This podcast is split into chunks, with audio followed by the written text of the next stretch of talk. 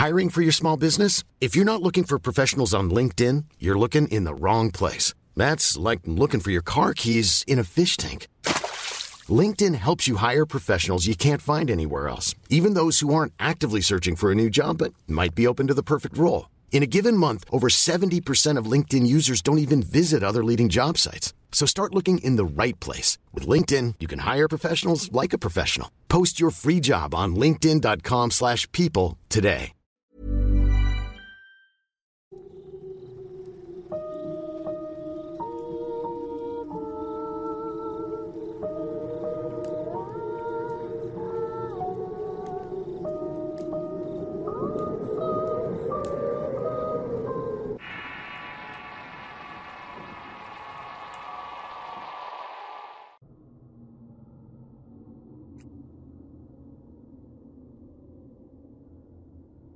En este episodio hablaré acerca de una leyenda ecuatoriana conocida como el evento de Mariangula y la profanación de tumbas.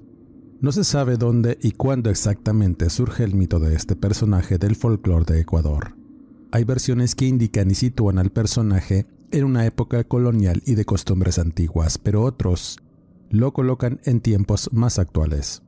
Es un relato eleccionador y de las consecuencias de la soberbia la altanería y la ausencia de respeto hacia los muertos.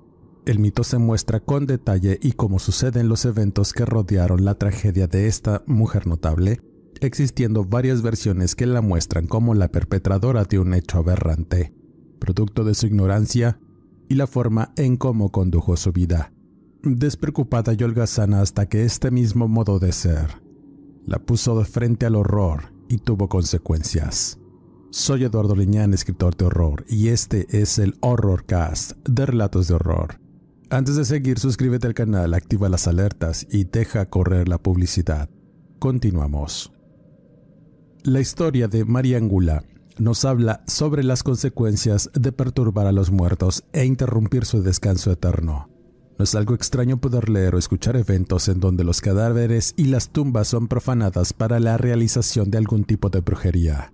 Pero también sucede que muchas veces los vivos sustraen, roban o colocan algunas cosas en las tumbas para lograr ciertas cosas o efectos, y con ello, la furia de los muertos comienza al acosar por medio del espíritu a los profanadores. Pero también se tienen testimonios en que los difuntos tienen la capacidad de materializar su cuerpo para poder desplazar y provocar los mayores terrores, en busca de aquello que les robaron. Existe sin duda una práctica lucrativa en el robo de osamentas en los panteones con fines de brujería, necromancia y otras prácticas ocultas en donde se usan los huesos en conjuros. En la actualidad es común que se tengan registros de actos de brujería y artes obscuras dentro de los panteones, desde una tumba abierta hasta robo de huesos para la realización de los llamados trabajos negros.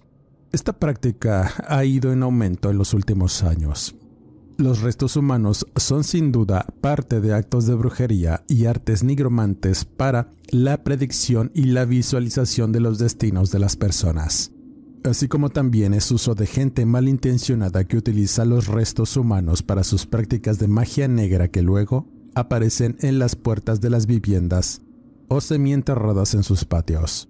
De ahí que se desprendan varios testimonios y relatos sobre espectros furiosos que pueden acosar a los profanadores con tormentos y los peores sustos, alterando su realidad y mente hasta el punto de la locura y el suicidio. Por otro lado, y de acuerdo a ciertas prácticas oscuras en distintas creencias, se usan estos mismos huesos o restos humanos para someter espiritualmente al dueño de tales restos. Por lo general, gente que muere en suicidios o en circunstancias violentas son mayormente los elegibles. Estos eh, difuntos al no encontrar paz en la sepultura, el nigromante tiene la capacidad de conjurar su espíritu para quedar al servicio de este mismo, bajo la promesa de alcanzar el descanso o la redención. Huesos, cráneos y partes humanas forman parte de los rituales y encantamientos de alto nivel que ejercen aquellos entendidos en las artes mortuorias para la adivinación o el colocar a un muerto sobre el destino de alguien para acosarlo con pesadillas y los peores tormentos.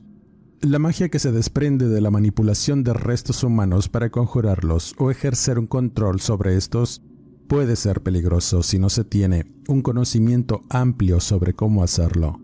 El solo llevarte el cráneo de la abuela no hará que esta misma quede a tu servicio. Puede ser perjudicial, autodestructivo y pecaminoso el robarte huesos o usar restos humanos para su manipulación mágica. La mayoría de las creencias religiosas aseguran que cualquier ceremonia o procedimiento no religioso de adivinación con el cual se obtenga comunicación con los muertos puede ser usado por el demonio para dejar un portal espiritual abierto. Recurrir a estos rituales puede ser extremadamente peligroso desde un punto de vista psicológico, pues está claro que el contacto con el mundo espiritual puede alterar tu percepción de muchas maneras supone dejar puertas abiertas para que los espíritus o entidades lleguen a tu vida sin invitación. Solo basta uno, cualquiera de la numerosa jerarquía de espíritus no humanos o demonios que mienten y toma la apariencia de espectros benevolentes y que al final resultan ser los peores tormentos y situaciones de terror que tanto nos gusta leer o escuchar. La recomendación es, nunca te robes o compres huesos para cualquier fin que se te ocurra puede ser complejo y molesto si el espíritu al que pertenecen estos mismos traspasa el plano de la espiritualidad para acosarte y llevarte a la locura. Finalmente, y en el relato relacionado, hablaré acerca de la leyenda ecuatoriana de Mariángulo y su aleccionadora además de macabra historia. Acomódense sus asientos y escuchamos atentos, como siempre, la veracidad de las palabras contenidas en este relato queda en su apreciable y atinado criterio. Esta historia sucede en una región de Ecuador conocida como Cayambe, un sitio turístico rodeado de verdes planicies y montañas que en contraste con sus cielos azules, ofrecen a los visitantes una grata experiencia por sus sitios naturales como el Parque Nacional Cayambe Coca o el volcán de Cayambe. Es una región productora y recolectora de flores y en ese lugar Hace muchos años vivía un próspero hacendado, el cual tenía varias hijas y entre estas la más notable era Mariángula, una jovencita de gran belleza y porte que, a pesar de su aspecto que atraía las miradas de los caballeros de la región, era muy soberbia y pretenciosa.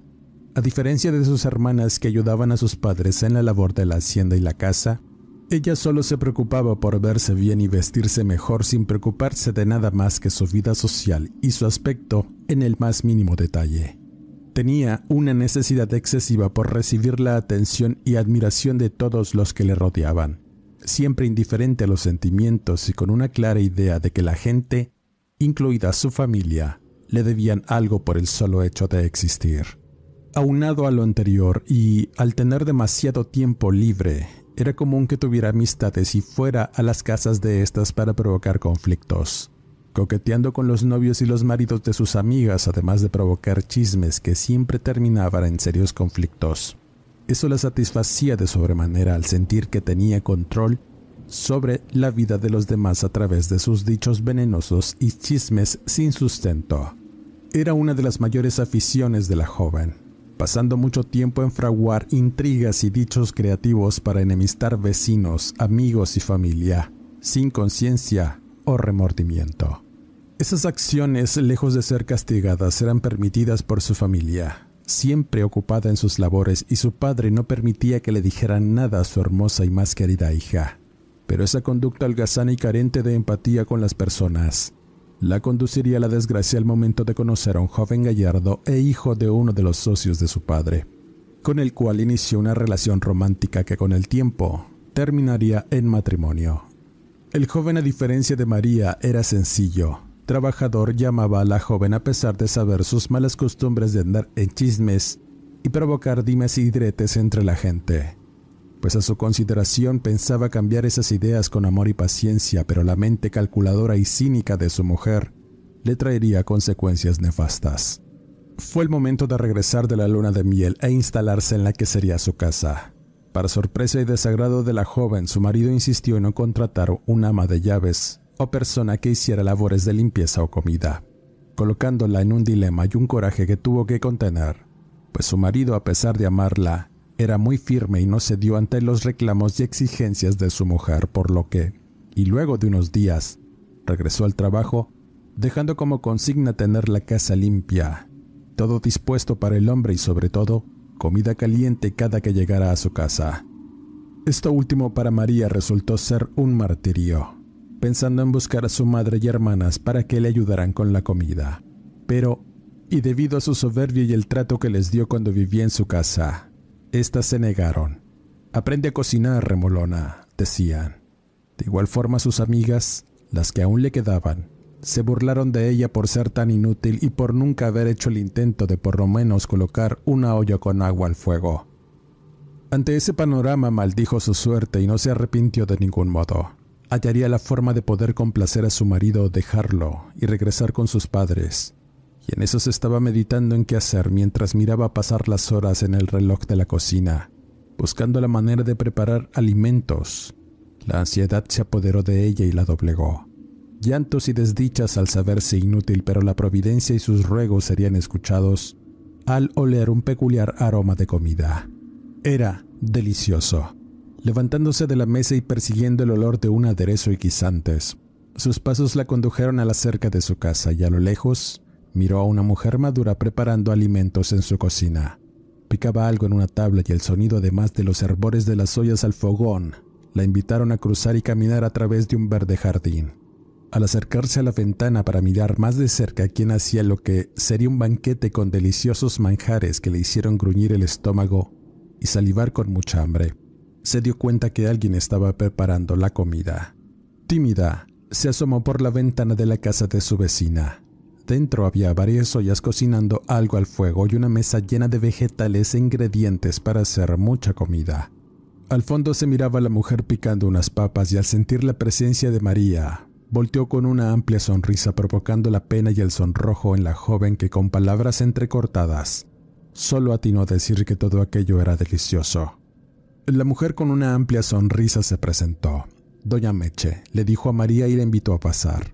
Ofreciéndole un vaso de agua de frutas y al notar el hambre además de la aflicción, le sirvió un plato de sopa al tiempo que le preguntaba qué le mortificaba. María Angula sentía vergüenza y no quiso decirle sus problemas abiertamente. La soberbia y la falta de humildad no la dejaban aún. Por lo que, y con algo de desinterés, le dice a doña Meche que estaba pensando en qué hacerle de comer a su marido, pues pronto llegaría. Le atrajo el aroma de lo que preparaba y quiso saber qué era. Meche Tan solo comentó que el guiso que preparaba para su marido e hijos que pronto llegarían de su labor en la hacienda era algo que hacía continuamente. Y precisamente ellos trabajaban en la hacienda que le pertenecía al padre del esposo de María Ángula. Doña Meche era muy amable y condescendiente, de un carácter apacible y generoso con las personas, por lo que no dudó en decirle e indicarle cómo se preparaba la receta para que María lo hiciera y sorprendiera a su esposo. Después de todo, el hombre trataba bien a sus jornaleros en la hacienda y le debía por lo menos ese agradecimiento que María no dudó en anotar y preguntar cada detalle que le indicaba, pero al final, en vez de agradecerse, jactaba de decir que eso ya lo sabía hacer y que probablemente mejoraría la receta con sus amplios y vastos conocimientos en la cocina, y quizá después le indicaría cómo hacerle a lo que doña Meche solo asintió y sonrió complaciente de haber ayudado en algo. Sin demora, y luego de mucho esfuerzo por saber al menos cómo encender la estufa, María Angula terminó por preparar la comida y al llegar su marido, se sorprendió del delicioso aroma del guiso. Comiendo con gusto y hambre, la joven no cabía de alegría por haberlo logrado, gracias a su capacidad de aprender y hacer bien las cosas. No obstante, Pasaron algunos días y seguía preparando el mismo guiso, y eso enfadó al hombre. Quería más variedad por lo que de inmediato María corre a la casa de doña Meche y mientras surcía algunos calcetines, le pregunta por otro guisado.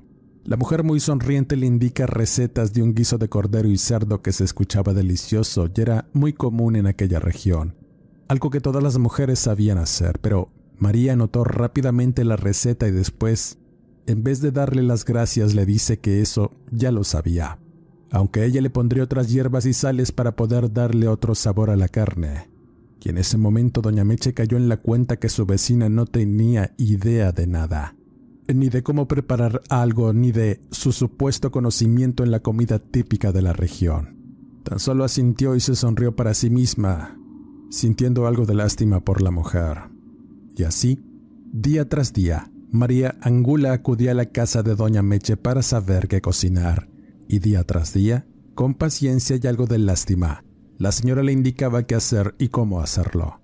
Pero, y luego de notar todo, en vez de agradecer y reconocer su total y completa ignorancia, la joven sacaba a relucir su soberbia y arrogancia misma que comenzó a cansar a la señora Meche, llegando a hartarse de sobremanera por la actitud engreída y altanera de la muchacha, pues siempre llegaba con lisonjas y humildad a preguntar cómo preparar los platillos que el marido le exigía probar. Pero llegó un momento en que la señora no quiso indicarle nada más. Se detuvo un poco pensando en sus hijos y marido, de tal manera que ideó darle una lección a la muchacha soberbia. How would you like to look five years younger? In a clinical study, people that had volume added with Juvederm Voluma XC in the cheeks perceived themselves as looking five years younger at six months after treatment. Look younger, feel like you. Add volume for lift and contour in the cheeks with Juvederm Voluma XC. Reverse signs of aging by adding volume to smooth laugh lines with Juvederm Volure XC. For important safety information and to find a licensed specialist, visit juvederm.com. That's J U V E D E R M.com. Not for people with severe allergic reactions, allergies to lidocaine, or the proteins used in Juvederm. Common side effects include injection site redness, swelling, pain, tenderness, firmness, lumps, bumps, bruising, discoloration, or itching. There's a risk of unintentional injection into a blood vessel, which can cause vision abnormalities, blindness, stroke, temporary scabs, or scarring. Talk to a licensed specialist to find out if it's right for you. Hiring for your small business? If you're not looking for professionals on LinkedIn, you're looking in the wrong place. That's like looking for your car keys in a fish tank. LinkedIn helps you hire professionals you can't find anywhere else, even those who aren't actively searching for a new job but might be open to the perfect role. In a given month, over 70% of LinkedIn users don't even visit other leading job sites. So start looking in the right place. With LinkedIn, you can hire professionals like a professional. Post your free job on linkedin.com slash people today. La primavera está aquí. Así que es el mejor momento para sacar lo viejo de la rutina y vivir nuevas experiencias. Entre ellas nuestros estrenos de terror y hasta una nueva manera de obtener dinero con tus compras gracias a iBota. iBota es una app que puedes descargar totalmente gratis y que te da la mayor cantidad de dinero en efectivo en cientos de artículos y marcas. No solo las botanas que disfrutas mientras nos escuchas. Olvídate de otras apps que son igual que brujos charlatanes y solamente te dan puntos fantasmas. Con iBota simplemente agrega tus ofertas a la aplicación y obtén dinero real que podrás transferir a tu cuenta bancaria, PayPal o tarjeta de regalo. No lo dudes y únete a una comunidad con 50 millones de usuarios que ya disponen de los beneficios de más de 2.700 marcas y tiendas, como Lowe's, Macy's, Sephora y Best Buy. Y para que termines de convencerte, en este momento iBota está ofreciendo a nuestro público 5 dólares solo por probar iBota usando el código ROR cuando te registras. Solo tienes que ir al App Store o Google Play Store y descargar la aplicación iBota gratis para comenzar a ganar dinero en efectivo y usar el código ROR. Esto es iBota en Google Play o App Store y usa el código ROR. Aprovecha los nuevos comienzos y corre a descargar la aplicación para ganar más cashback.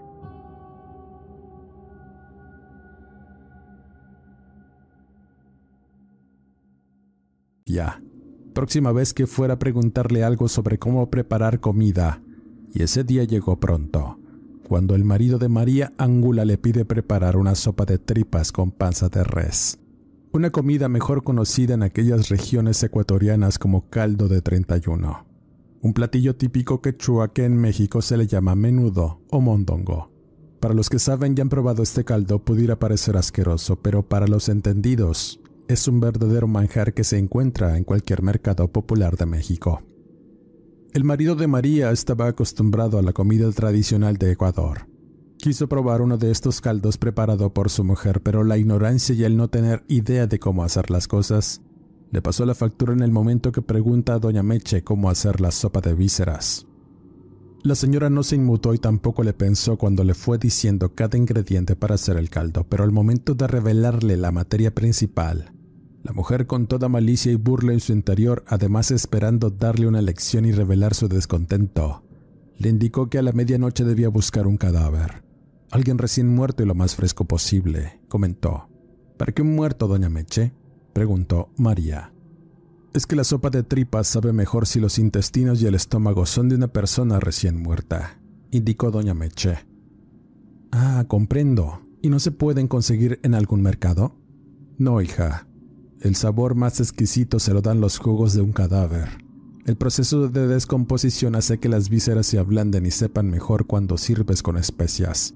Por eso debes ir al cementerio sacarlas de un muerto al fin que ya no le van a servir. Después, Ir de noche, pues como sabes, es mejor que nadie se entere, pero te garantizo que tu marido amará la sopa. Si sientes que huelen feo las tripas, solo límpialas con mucho limón y sal y ya está. Indicó doña Meche burlándose discretamente de la joven mientras la observaba fijamente a los ojos.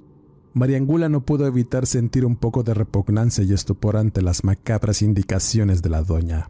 Pero, y nuevamente con sus ínfulas de saberlo todo y de manera precisa, le dice a la señora que iba a preparar el mejor caldo de 31 para su esposo, pues ya se acercaba su cumpleaños y quería sorprenderlo.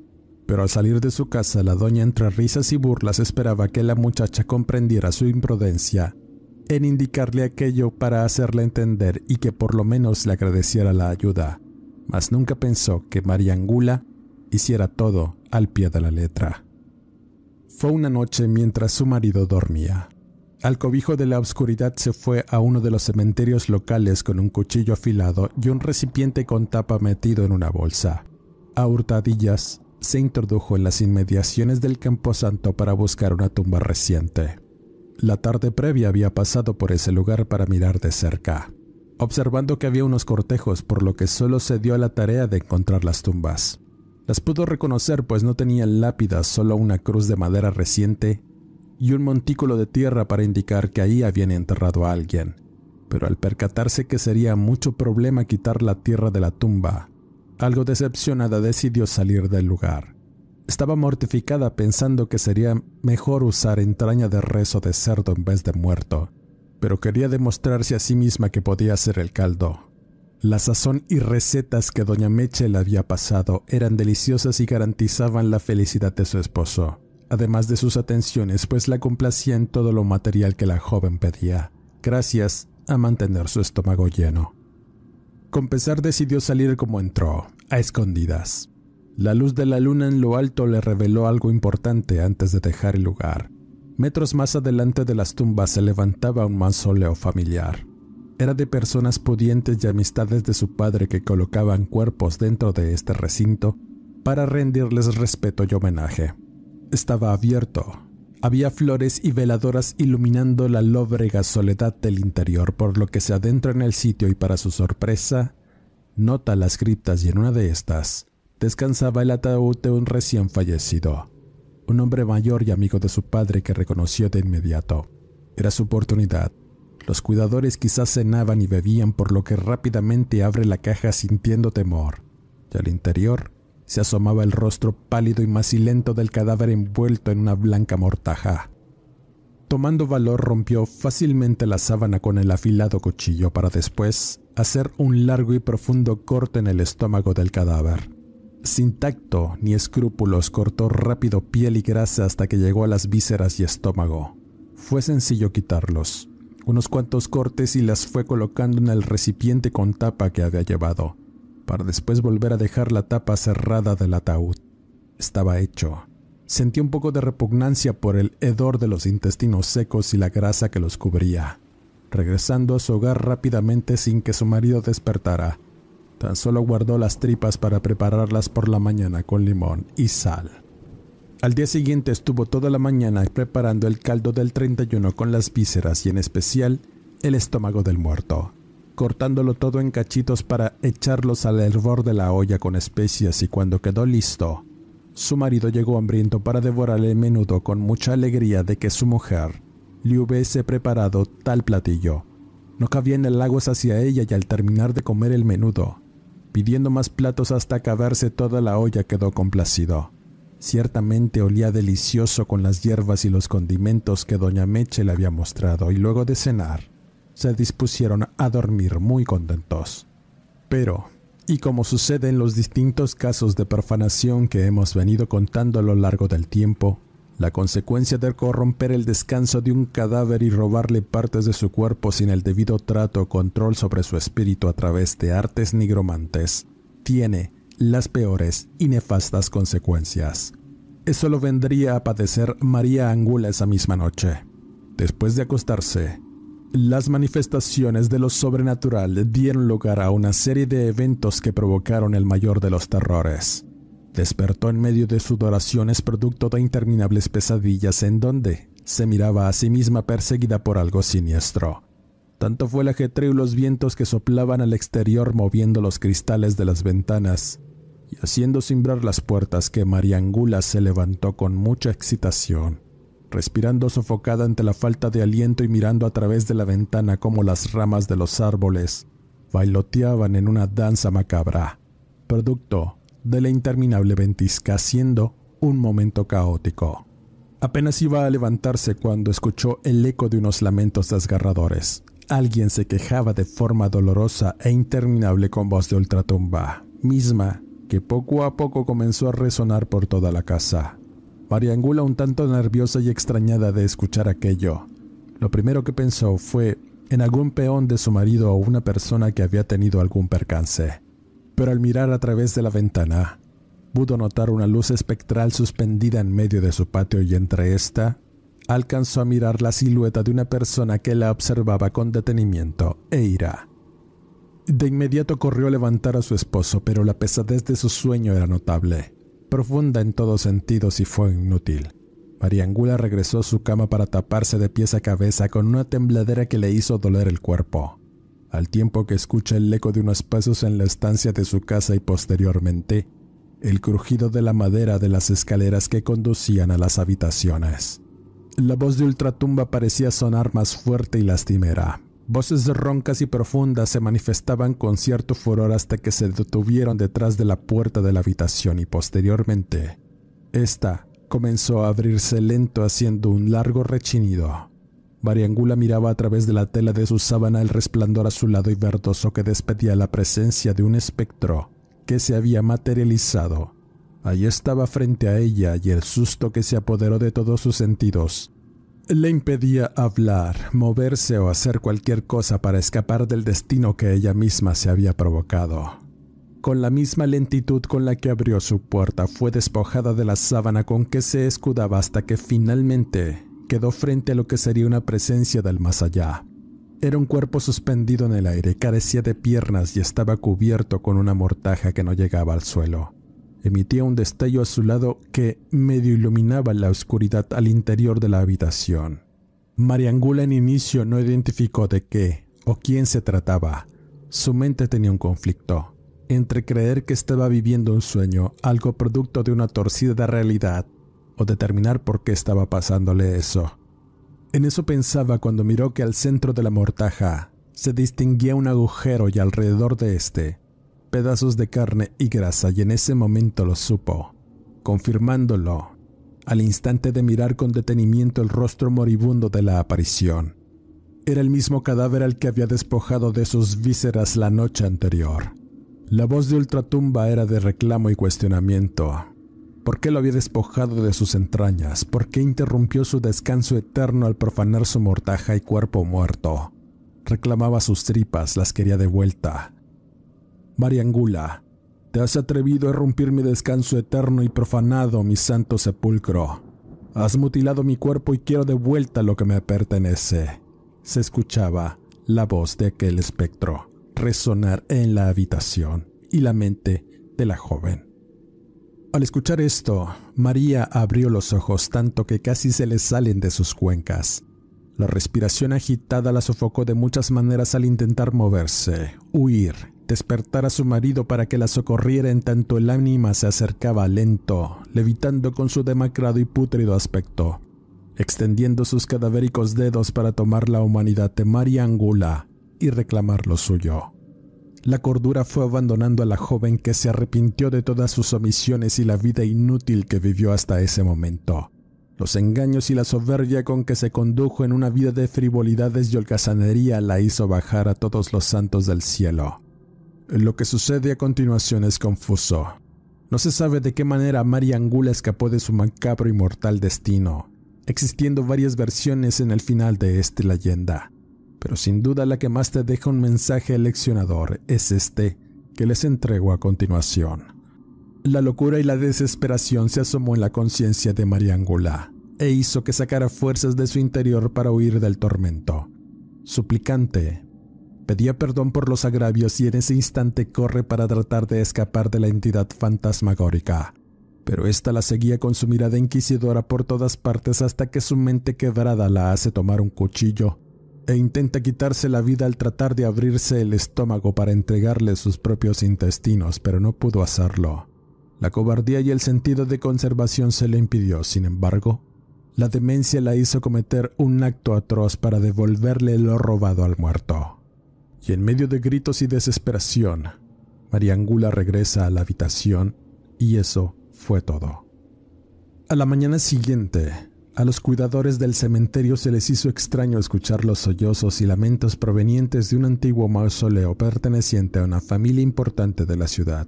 No era extraño ver esas escenas desgarradoras en un lugar como ese, pero los gritos salían de toda proporción. Al acercarse con cautela y mirar al interior del fúnebre lugar, se percataron que había una mujer al pie de una cripta mortuoria recién colocada. Habían sacado el cuerpo y colocado unas entrañas aún frescas y sanguinolentas en la cavidad abierta del cadáver. La mujer estaba sucia de inmundicia y pedazos de cebo. Su rostro enloquecido miraba a los cuidadores con mucha aflicción. Los ojos saltones y el rostro embarrado de sangre coagulada eran una careta acartonada de horror puro que hizo a los hombres llevarse la mano a la boca ante la atrocidad que había cometido la joven al meter aquellos despojos en la panza del cadáver. Luego de aquel macabro descubrimiento se hizo una escandalera que terminó con el descubrimiento del cuerpo maltrecho del joven esposo de María Angula. Todo indicaba que su mujer lo había masacrado mientras dormía para sacarle las tripas.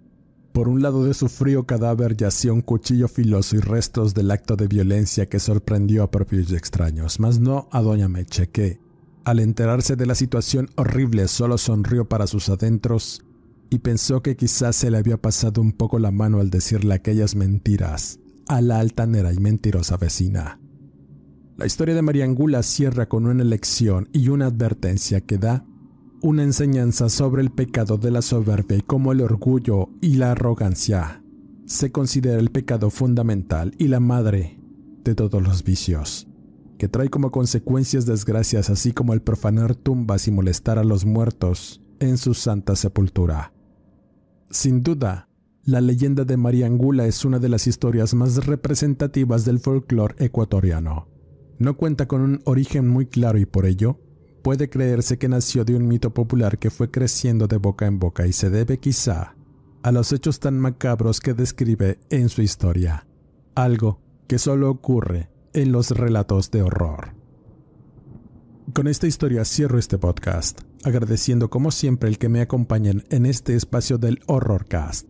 Dale like, comenta, comparte, suscríbete al canal y activa las alertas. Deja correr la publicidad. Soy Eduardo Liñán, escritor de horror. No me despido y nos escuchamos en el siguiente Horrorcast.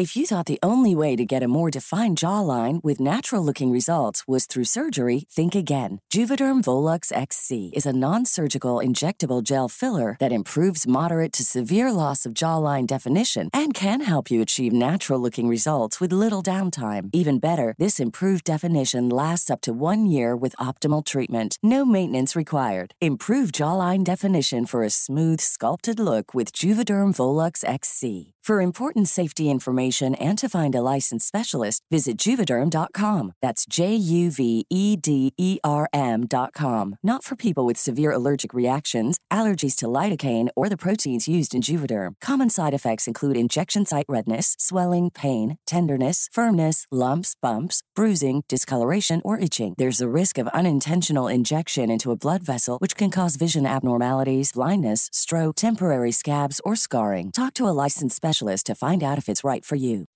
When you make decisions for your company, you look for the no brainers. If you have a lot of mailing to do, stamps.com is the ultimate no brainer. Use the stamps.com mobile app to mail everything you need to keep your business running with up to 89% off USPS and UPS. Make the same no brainer decision as over 1 million other businesses with stamps.com. Use code PROGRAM for a special offer. That's stamps.com code program.